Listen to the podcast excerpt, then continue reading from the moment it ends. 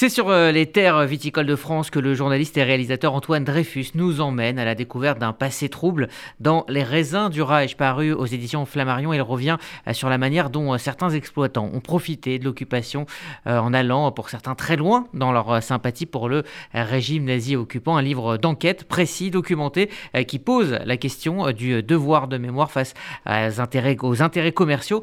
Une question d'ailleurs qui se pose encore aujourd'hui. Bonjour Antoine Dreyfus. Bonjour Guy. Merci euh, d'être avec nous euh, dans ce studio. Alors, vous évoquez en, introduction l'origine de votre, votre projet qui a démarré juste avant la crise sanitaire, euh, votre goût pour l'œnologie, mais aussi votre intérêt pour l'histoire, celle de la Seconde Guerre mondiale. Et puis, vous évoquez bien évidemment votre histoire familiale.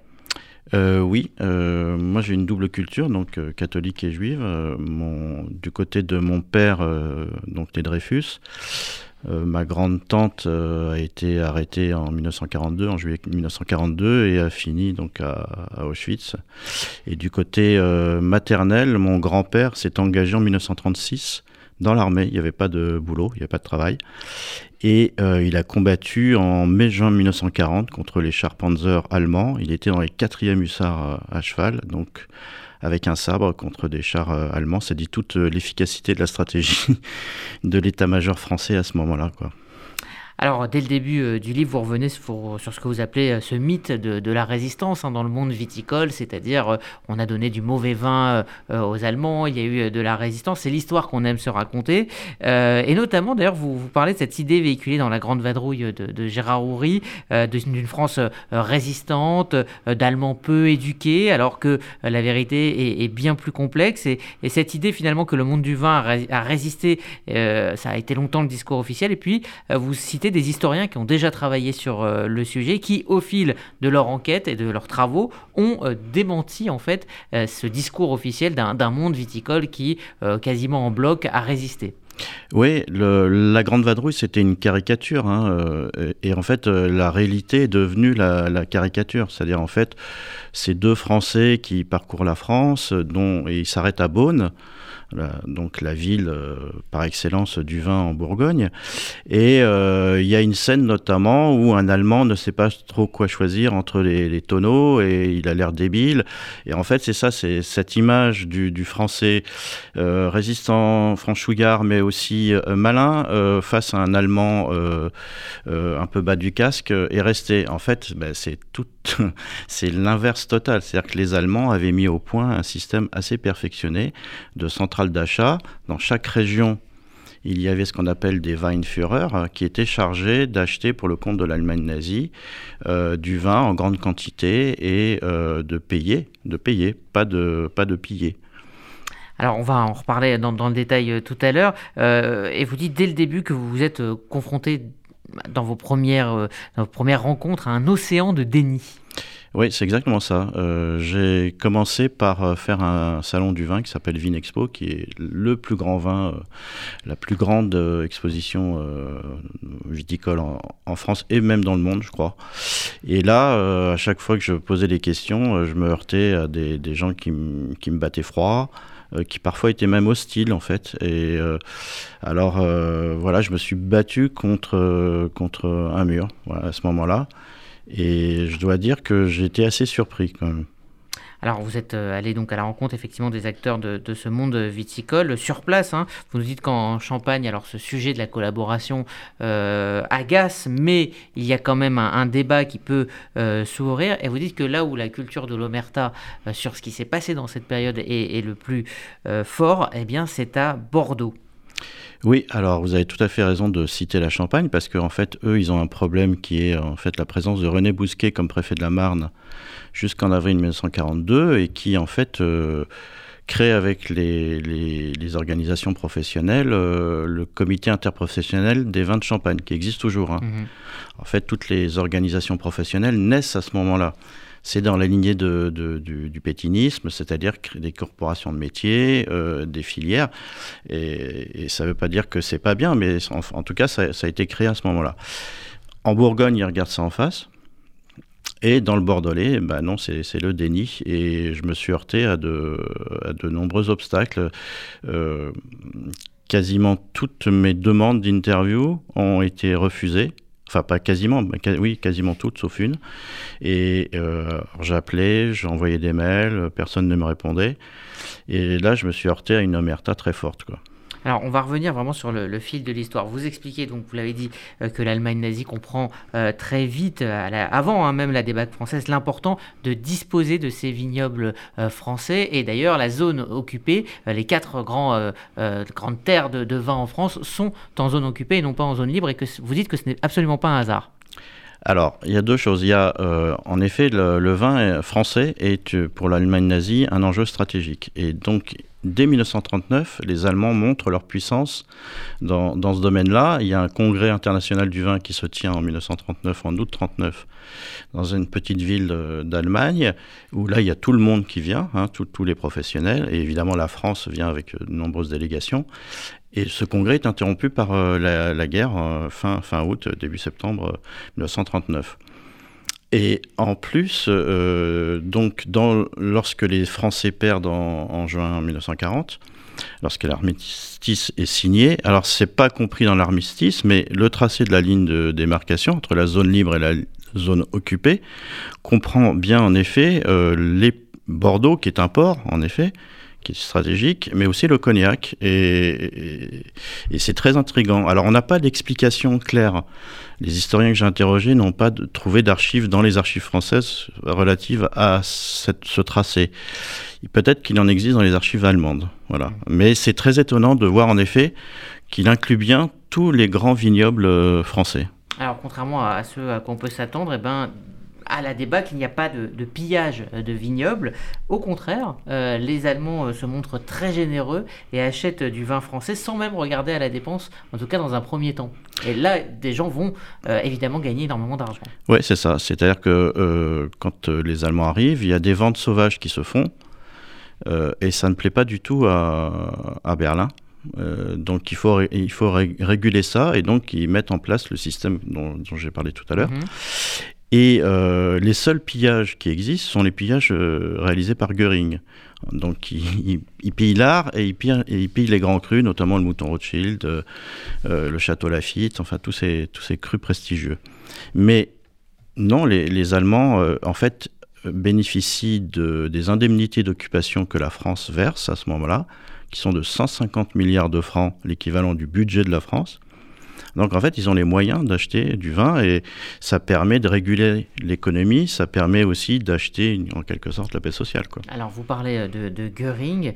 Euh, dans votre euh, enquête, vous allez jusqu'en Moldavie et là, là-bas, vous découvrez donc cette cave de, de, sa collection.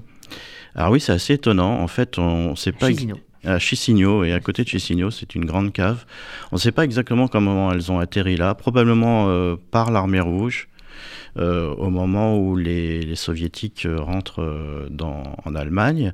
Mais il se trouve qu'il y a 455 bouteilles de grands crus, et pas que des moindres, hein, de la Romanée Conti, tous les châteaux Rothschild, château Lafitte, tout ça, sur des années quand même du début du XXe siècle. Et là, elles sont dans, une immense cave, donc ça, fait partie des collections historiques.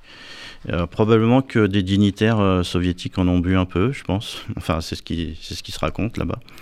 Et ça fait partie donc de la collection Göring, qui le reste de, ce pillage euh, orchestré durant l'occupation. Alors ce que vous expliquez, c'est que justement pendant l'occupation, les, vignerons français réservaient des grands crus donc aux, dignitaires allemands, aux dignitaires nazis. alors même si le, mythe veut, enfin dit hein, toujours que on envoyait le très mauvais vin, notamment le vin d'Algérie, aux troupes allemandes, mais en tout cas en ce qui concerne les hauts dignitaires du, régime nazi, eux, étaient euh, plutôt bien servis et on va dire un peu avec, avec le cœur, quoi.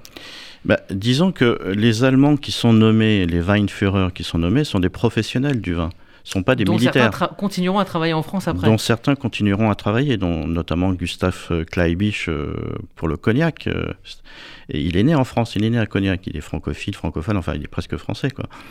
Euh, et euh, donc tous ces gens, tous ces professionnels du vin qui ne sont pas des militaires, euh, sont des gens aguerris, ils savent très bien quelle est la valeur des, des, crus, ils savent très bien, ils connaissent tout en fait, et ils demandent à chaque fois en fait aux, négociants, parce que ce qu'il faut bien comprendre, c'est que c'est aussi le monde du commerce et du négoce qui, qui, qui, est impliqué dans cette collaboration économique, parce que plus on était proche de ces Weinführer, plus on avait la possibilité de vendre en fait. Euh, donc euh, c'est un système de cours qui s'établit. On n'a plus qu'un client en fait, et donc euh, on, essaye de lui faire plaisir à tout prix quoi. Mmh.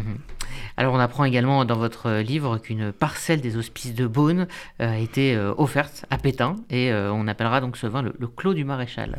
Ah oui, ça c'est une histoire assez étonnante. En avril 1942, la ville de Beaune, le département de Côte d'Or, offre une parcelle de 5000 m2 environ des hospices de Beaune. Hospices de Beaune, déjà, c'était un, un, premier grand cru. Hein. C'était des bouteilles qui valaient 15 000 francs à l'époque. Et ils lui offrent, avec une grande cérémonie, ils lui font un don euh, avec un acte notarié. Et ce qui est totalement étonnant, c'est que euh, l'historien qui a travaillé dessus, qui a fait un livre et qui a reçu ensuite euh, cet acte notarié avec à la dernière page la mention d'une déclaration de Pétain qui disait qu'il n'était pas juif et pas d'ascendance israélite.